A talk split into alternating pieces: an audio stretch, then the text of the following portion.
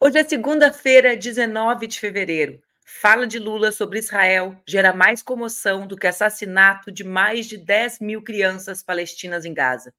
Após mais de 350 unidades de saúde em Gaza serem atingidas por Israel, Netanyahu diz que quem cruzou a linha vermelha foi Lula. Deputados que não se comovem com mortes de crianças e mulheres grávidas em Gaza alegam que vão pedir impeachment de Lula. Separa o teu cafezinho e vem comigo que está começando mais um Expresso com a Manu.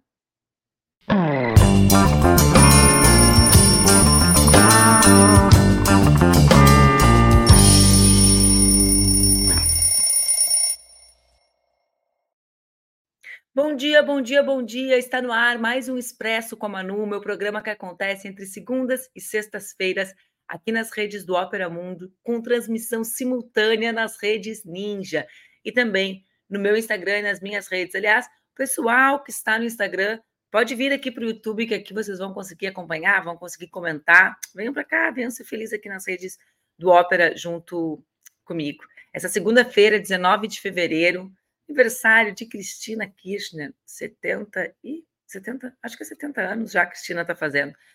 Cafezinho na mão, pessoal, todas e todos vocês, prontos para mais uma semana?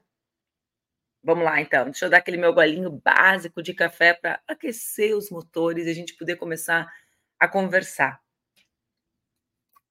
O assunto não poderia ser outro. Durante uma entrevista em Addis Abeba, na Etiópia, o presidente Lula deu uma declaração que causou muito mais indignação do que os ataques a hospitais, do que a falta de suprimento para cirurgia, do que a morte de mais de 30 mil palestinos, sendo que desses 30 mil, mais de 10 mil são crianças. Para alguns, Lula errou ao comparar o que acontece em Gaza ao que Hitler fez com os judeus durante a Segunda Guerra Mundial. Vamos ver esse vídeo, Laila?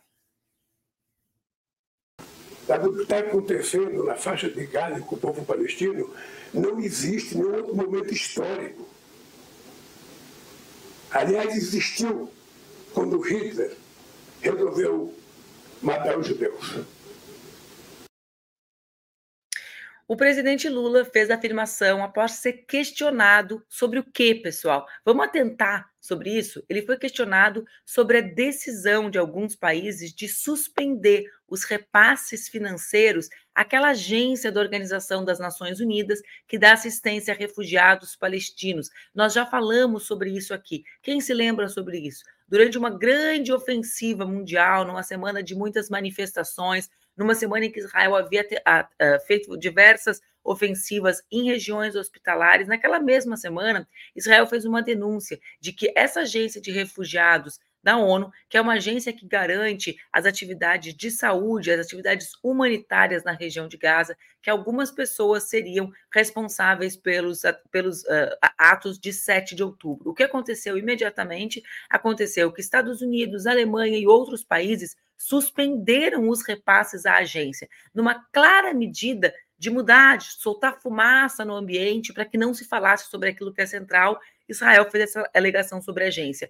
Lula comentava, portanto, sobre a retirada de recursos para a agência de refugiados palestinos. Bom, a resposta de Lula circulou muito menos do que a comparação feita por Lula, ou seja, o foco, o olhar, a análise de determinados pontos do discurso encobriu, né, feita sobretudo pela grande mídia, aquilo de mais importante que Lula falou. Dentre as coisas, a pergunta que deve nos calar fundo todos os dias: quem vai devolver a vida das crianças que morreram sem nem saber por que estavam sendo mortas? Vamos ver esse vídeo? política externa brasileira saber. Veja, é, é, é muito engraçado. É muito engraçado.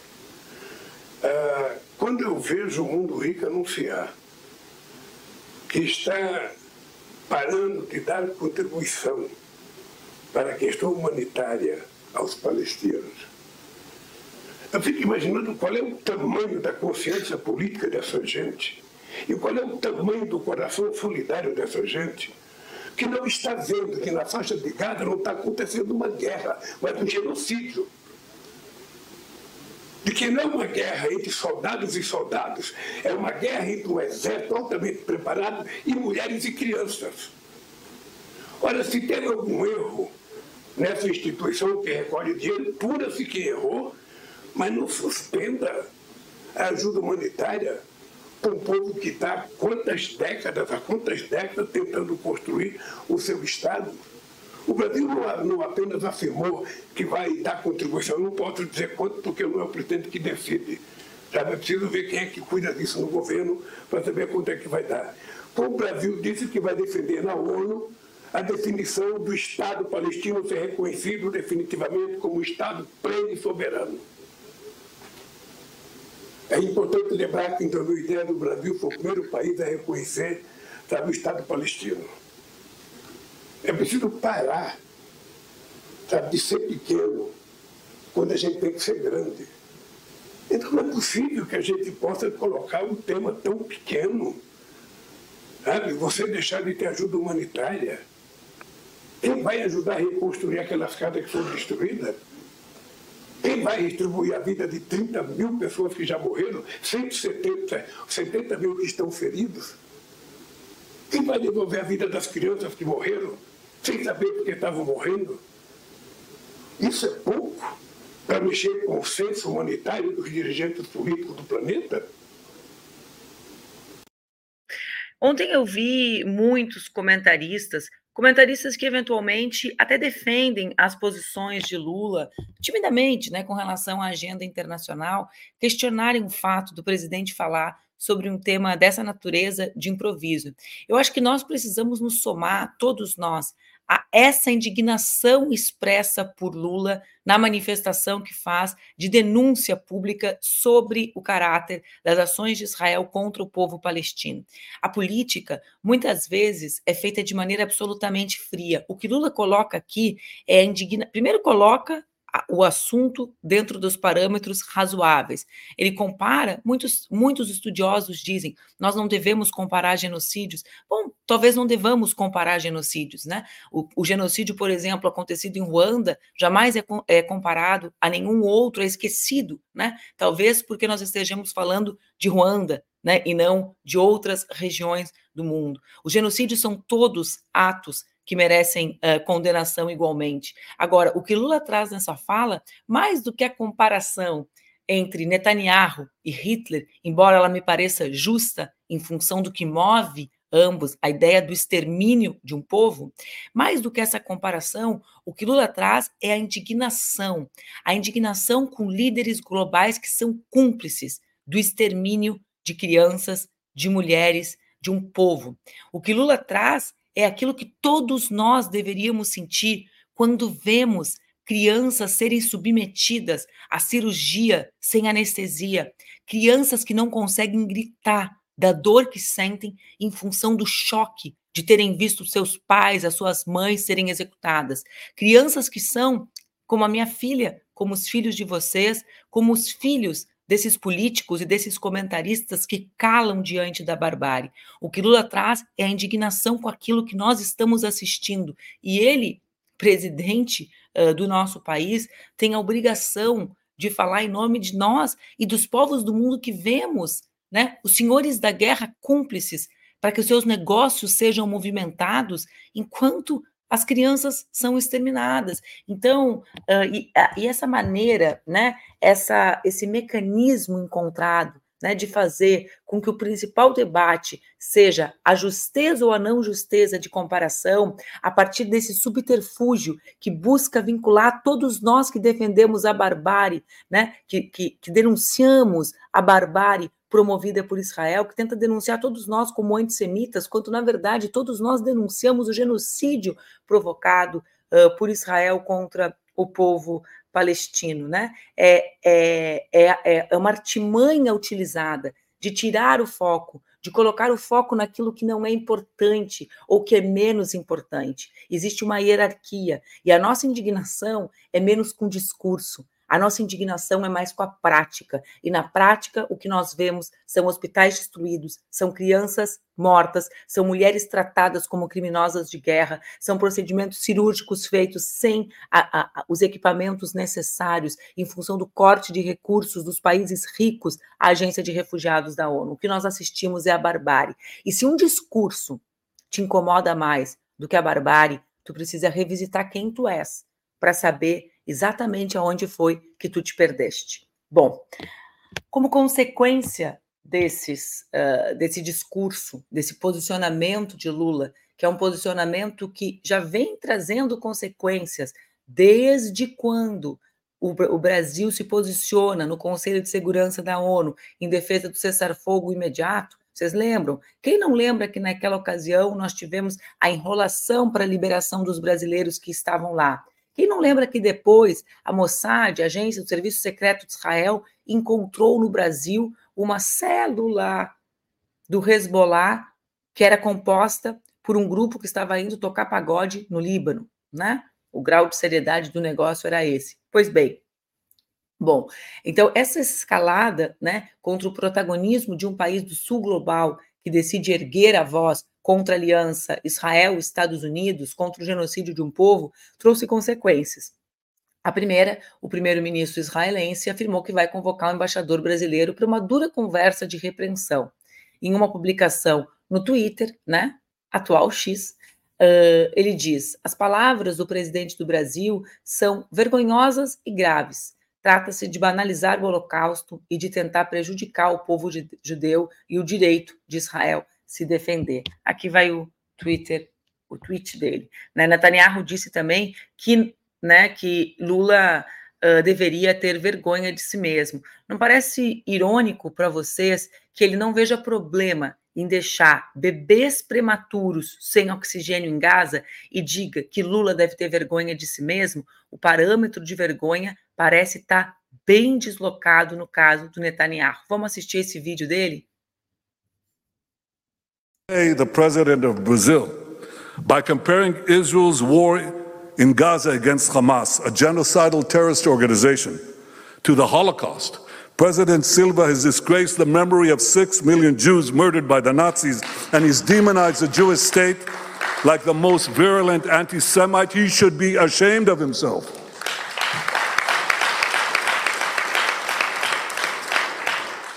You know, we often speak about the history of anti Semitism. And we say, how could those lies that were leveled against the Jewish people these extraordinary falsifications, these, uh, these un- unbelievable diatribes that had no basis in fact, how could they have been believed by so many? But that's exactly what's happening today in the case of Israel. Eu me escandalizo, né, porque nós somos justamente aqueles que aprendemos com o Holocausto, aprendemos com o povo judeu a não deixar que isso se repita. E é justamente por isso que denunciamos com tanta ênfase aquilo que o Estado de Israel promove contra o povo palestino. E o horror dessa equação montada por Netanyahu é fazer com que todo povo, todo povo judeu se assemelhe aos horrores promovidos por Israel e pelo seu governo, né? Essa é a armadilha que ele constrói.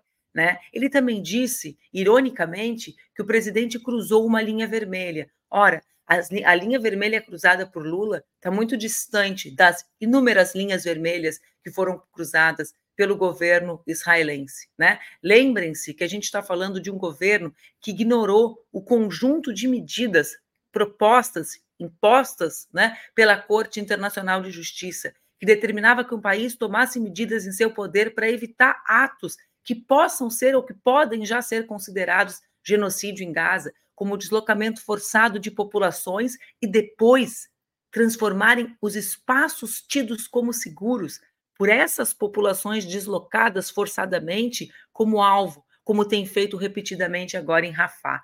Ora, percebam que Netanyahu não conhece as linhas que podem ser cruzadas, porque ele próprio reinventa os conceitos de violência com os povos, com as crianças e com as mulheres nos tempos que nós vivemos. Muitos daqueles que se indignam agora são os mesmos que se somam com a ideia de que Israel tem o direito de se defender, desrespeitando absolutamente, como nos recordou uh, a jurista, minha querida amiga Carol Proner, recentemente, né? todos aqueles que advogam que o que acontece na região é o exercício do direito de defesa, ignoram a existência de regras do direito internacional para que esse exercício da defesa se materialize. E a Corte Internacional já disse: o que acontece naquela região não é o mero exercício do direito de defesa, é muito mais. É, é aquilo que nós podemos caracterizar com, uh, como um genocídio. Uh, né, como eu disse a vocês, além dessa questão da chamada de, uh, do embaixador brasileiro, o ministro de Relações Exteriores de Israel, que chama-se Katz, disse que ninguém irá comprometer o direito de Israel de se defender. Uh, mesmo que, né, como nós sabemos, esse direito de resposta sejam absolutas violações do direito internacional.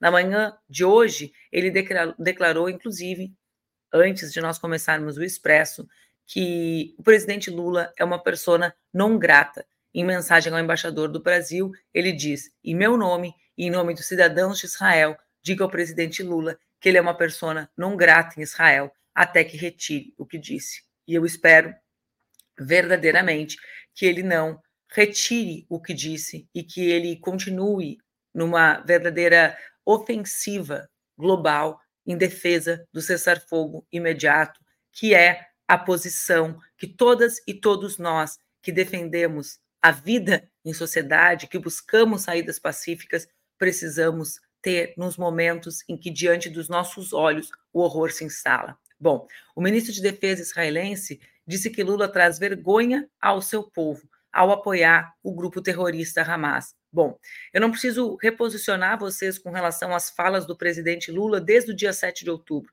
As falas do presidente Lula no dia 7 de outubro são bastante duras com relação ao que aconteceu em Israel. Esse esforço de vincular todos os que defendem né, a ideia do cessar-fogo, todos os que denunciam o genocídio contra o povo palestino, ao antissemitismo e ao Hamas, não passa de uma estratégia do governo israelense para tentar calar as vozes dissonantes.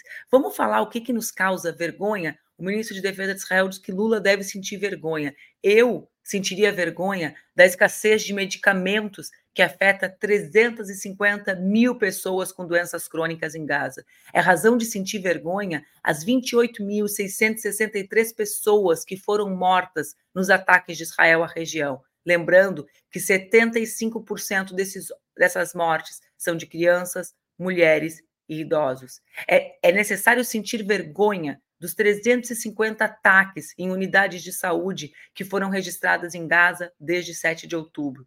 Além disso, nós precisamos nos envergonhar e o governo israelense precisa ser responsabilizado pelo fato de cooperações cirúrgicas estão sendo realizadas sem sedação completa dos pacientes, mesmo quando esses pacientes são crianças na região de Gaza, devido à escassez de produtos anestésicos, segundo a ONG Médico Sem Fronteiras. Nós precisamos nos lembrar, para que Israel sinta vergonha, de ter bombardeado 30% das escolas em Gaza, o que representa 162 das 563 escolas registradas na região, sendo que dessas, 26 foram completamente destruídas. Nos causa vergonha e repulsa o fato dos militares israelenses profanarem 16 cemitérios na ofensiva terrestre em Gaza, ou o fato de Israel ter explodido o Supremo Tribunal de Gaza.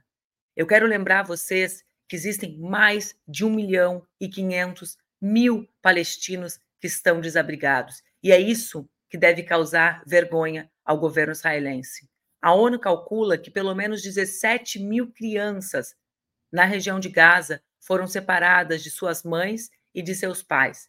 A ONU também alertou que quase todas as crianças da faixa de Gaza necessitam de assistência psicológica, porque têm a saúde mental fortemente impactada. É diante desse quadro que os Estados Unidos e que a Alemanha se recusaram a continuar investindo na Agência de Refugiados nas Nações Unidas, diante de um quadro de horror, né, diante de um quadro de violência permanente e continuada contra crianças, contra mulheres.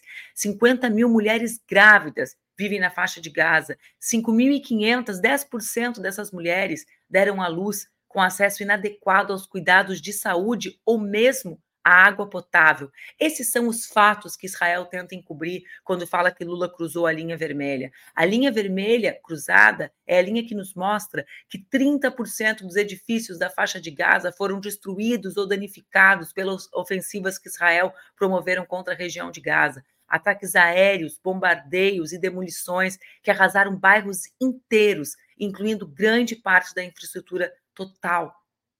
Olhem, olhem bem, gente: 69 mil 147 mil estruturas, o que equivale a mais ou menos 30% do total das estruturas da faixa de Gaza já foi afetado. É sobre isso que nós estamos falando. Mas diante desse cenário, nós sabemos, os povos do mundo têm se levantado. Essa é a razão.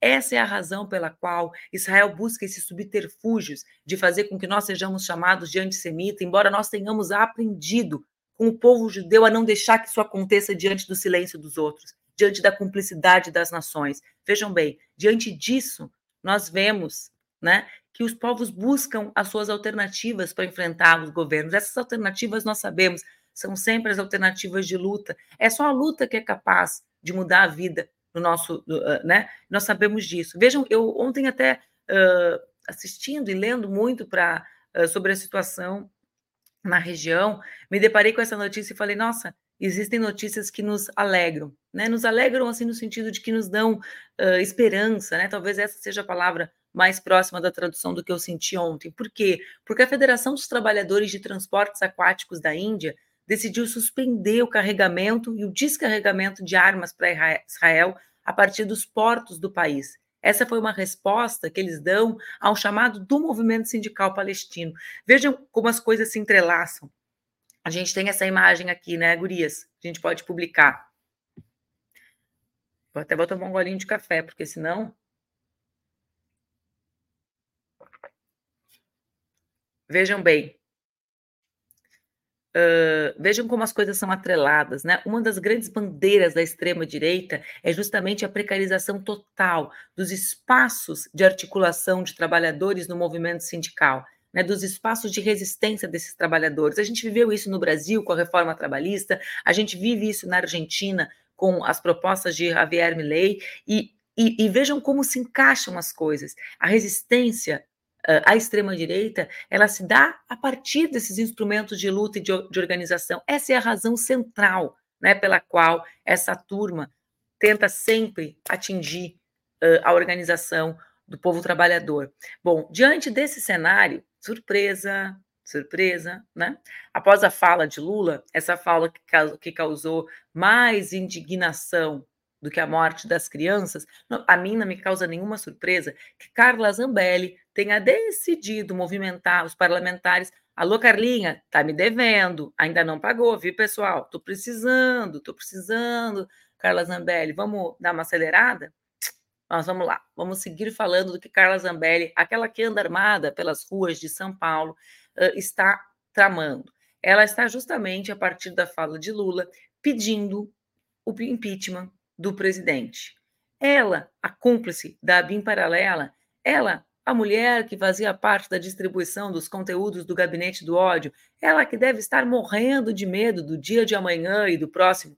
Toque, toque, toque. Ela, Carla Zambelli, vai pedir o impeachment do presidente Lula. Qual a razão? O motivo é justamente o fato de ele ter afirmado que as ações militares de Israel na faixa de Gaza configuram um genocídio. Eu ainda espero a manifestação de Carla Zambelli e dessa uh, trupe né, de bolsonaristas sobre as mulheres e as crianças da região. Para mim é importante que vocês falem sobre isso. Já pensaram? Será que essas crianças comovem vocês? Será que é a origem dessas crianças que faz uh, com que essas mortes não não comovam vocês? Né? Eu quero eu quero propor que vocês que estão tão envolvidos com as falas do presidente Lula sobre o genocídio na Palestina, falem. Espero que vocês falem sobre isso. Bom, mas vamos lá. Nem uh, uh, aqui no Brasil, muita coisa também aconteceu no final de semana, mas eu decidi trazer uma situação bastante importante uh, que aconteceu em Porto Alegre, na minha cidade, que, que acabou lamentavelmente, lamentavelmente ganhando os noticiários uh, nacionais. Bom, qual é essa situação, gente? Um entregador de aplicativos, um homem negro, que chama-se Everton da Silva, foi agredido por um homem branco. Ele, esse homem branco portava uma arma, né? Então foi uma tentativa de homicídio. E quando o Everton foi uh, denunciar, chama a polícia para denunciar, o que acontece? ele é detido pela polícia. O homem branco fica ali rindo, conversando com os policiais, sai, entra na sua casa, e o Everton, que foi o alvo da violência, né? Que foi quem foi vítima de uma tentativa de homicídio, é detido, vai para o camburão, tem que prestar esclarecimentos no Palácio da Polícia. Bom, por que, que esse fato, que é um fato corriqueiro, corriqueiro a ponto de ser denunciado pela Vai Vai, né? Muitos, essa turma aí do impeachment do Lula, levantaram a voz contra o samba enredo da Vai Vai, com o fato da Vai Vai denunciar a maneira como as polícias, claro que evidentemente nós não estamos falando de todos os policiais, mas como é uma prática recorrente em setores expressivos da polícia, o racismo organizar esse tipo de intervenção. Por que, que esse fato corriqueiro ganhou repercussão? Ganhou repercussão por quê? Porque as pessoas que estavam passando no local filmaram e publicaram nas redes. Eu vou, eu vou pedir para vocês passarem o vídeo da, desse perfil, que é o perfil que chama-se Nietzsche, acho que é Nietzsche for Speed, né? É, porque aquele 4 ali, mas você escreve NIT 4 Speed. Vamos lá ver o, vamos ver o vídeo publicado sobre o que aconteceu com Everton? Aí, mais um, mais um. Fala aí, fala que você pegar perto aí agora. Eu dei uma facada ali no pescoço dele. Esse senhor tentou depois de novo.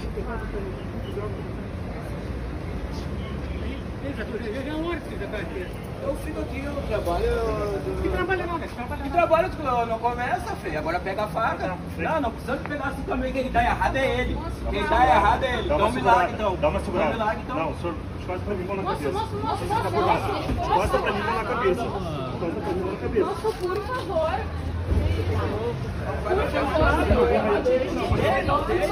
Por favor, moço. Moço, por favor. Eu vou pegar o documento, eu não acredito nisso. Você não vai nada. Eu vou ficar parado, não vai me chamar, eu não fiz nada. Não, eu vou. Mas ele tá Eu vou parar, para aí, para aí. Para aí, para aí. Chegou pra acalmar. Eu tô legal, eu tô calmo, eu tô calmo. Mas calma, eu tô legal, eu vou, eu vou parar. Eu vou parar meu celular, então. Só me larga que eu vou parar. Por gentileza. Só me larga. O cara tenta me matar e vocês querem parar. Não chama nada, não nada. Não, não precisa chamar, ele vai chamar. Não, não, não, não. Calma, calma, calma. Para, para, não Calma, calma, Ele calma. tomou uma facada. Não é, É só policial Ele é vítima. Isso é Não, ele é racismo. Isso não é racismo. Tu não precisa chamar meu Eu esfaqueado. Calma, calma, calma, Jânio, calma. Não precisa chamar ele. Olha, o cara deu uma facada na pessoa, esse cara vai ser chamado. Não! Você tá errado, cara. Não! Por A gente favor, tentou fazer ele se Ah, mas eu Ele tomou uma facada, mano. Tentaram matar ele. Eu. Eu não acredito nisso aí, meu. Que absurdo. Racismo puro isso aí, hein? Isso é racismo puro. Ei, mas ele é a vítima, cara. Jota. Ô, meu, ele é vítima, não sei se vocês sabem, mas quem tomou uma facada foi ele, tá ligado? Quem tomou uma facada. É, eu estava aqui olhando e pensando que calma é essa que os policiais, que nós chamamos no Rio Grande do Sul de brigadianos, exigem de um homem que quase foi vítima de um homicídio, ou seja, que, que, que alguém tentou esfaquear. Vocês imaginem eles chegando na casa de uma pessoa branca que foi tenta- que, né, que quase foi morta e pedindo calma e algemando. Essa é uma das manifestações mais evidentes do racismo que estrutura as relações do Estado brasileiro e também no Estado do Rio Grande do Sul. Quero lembrar vocês que há quatro anos Beto Freitas foi executado por um segurança da rede de supermercado Carrefour enquanto saía com a sua família, né? E que só só conseguimos publicamente dar a dimensão do caso porque alguém havia filmado. Milhares de casos como esses acontecem e aconteceram já né, no passado e na história do nosso país sem que pessoas conseguissem filmar, sem que, sem que pessoas conseguissem publicizar, sem que as pessoas conseguissem mostrar a inocência do- de quem estava sendo algemado uh, de maneira absolutamente injustificada e criminosa pelas forças do Estado. A mim causa indignação que o governador do Rio Grande do Sul tenha mandado instalar uma sindicância sem, ao menos, se solidarizar com a vítima, sem, ao menos, conseguir expressar a palavra racismo. Isso me chama muito a atenção. Será que dói falar racismo? Será que reconhecer a existência do racismo uh, uh, tira né, algum algum faz com que as ideias do governador não fiquem sustentadas. Eu vi hoje de manhã uma fala. Primeiro, ele tinha feito um tweetzinho meia-boca, né? Nesse esforço que ele faz para ficar planando por todos os campos. Aí, depois da grande ofensiva e da repercussão nacional, ele fez um, vídeo, né, dizendo que ia ser célere a sindicância, porque talvez tenha sido preconceito, esse preconceito tem nome, governador, e o nome desse preconceito é racismo. Daí a importância da eleição da bancada antirracista, consciente, né, uma bancada uh, que é conectada com essas pautas e com a, com a busca da transformação do nosso país. Eu quero trazer alguns dados para vocês, para que a gente consiga uh, realizar, né, uh, assentar, digamos assim, em qual contexto essa violência que o Everton, bárbara, que o Everton sofreu no sábado, uh, acontece? Bom, primeiro, ser negro, jovem e tatuado são as três características percebidas como suspeitas por um grupo de policiais gaúchos para justificar as abordagens nos seis territórios com alto índice de violência da região metropolitana de Porto Alegre. Essa pesquisa foi feita pelo, por um escritório das Nações Unidas que trabalha sobre drogas e crimes, é um, um escritório especializado nisso, e que detalha uh, o, os resultados de oito anos sobre o uso da força e o cumprimento de normas por parte dos policiais de Porto Alegre e da região metropolitana.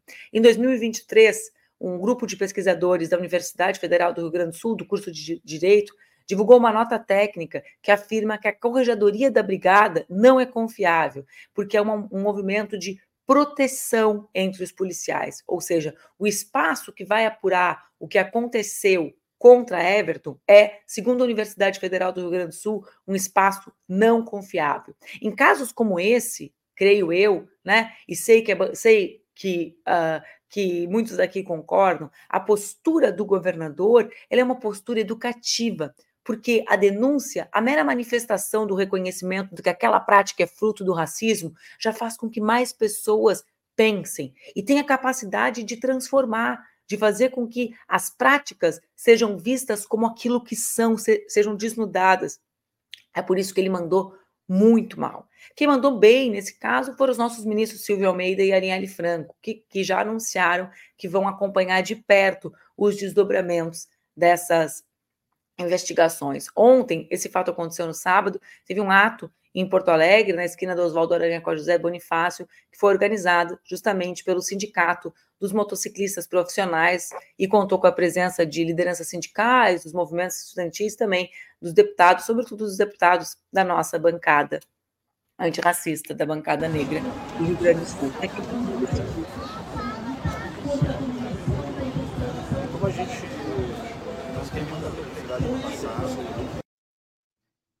Bom, o que aconteceu com o Everton segue para uh, justificar diante daqueles que ainda questionavam as razões pelas quais havia uma ala na Vai Vai dedicada às polícias com tamanha com tamanha necessidade de denúncia, né? Quem viu o vídeo entende exatamente o que a Vai Vai desfilou na avenida nessa semana de Ano Novo pós-carnaval. Eu quero me despedir de vocês, agradecer a participação, a audiência e lembrar que amanhã, às 8 horas, o Expresso está de volta. Um beijo, uma boa semana, se cuidem e cruzem sempre a linha vermelha para denunciar o genocídio do povo palestino promovido pelo Estado de Israel. Não se esqueçam disso.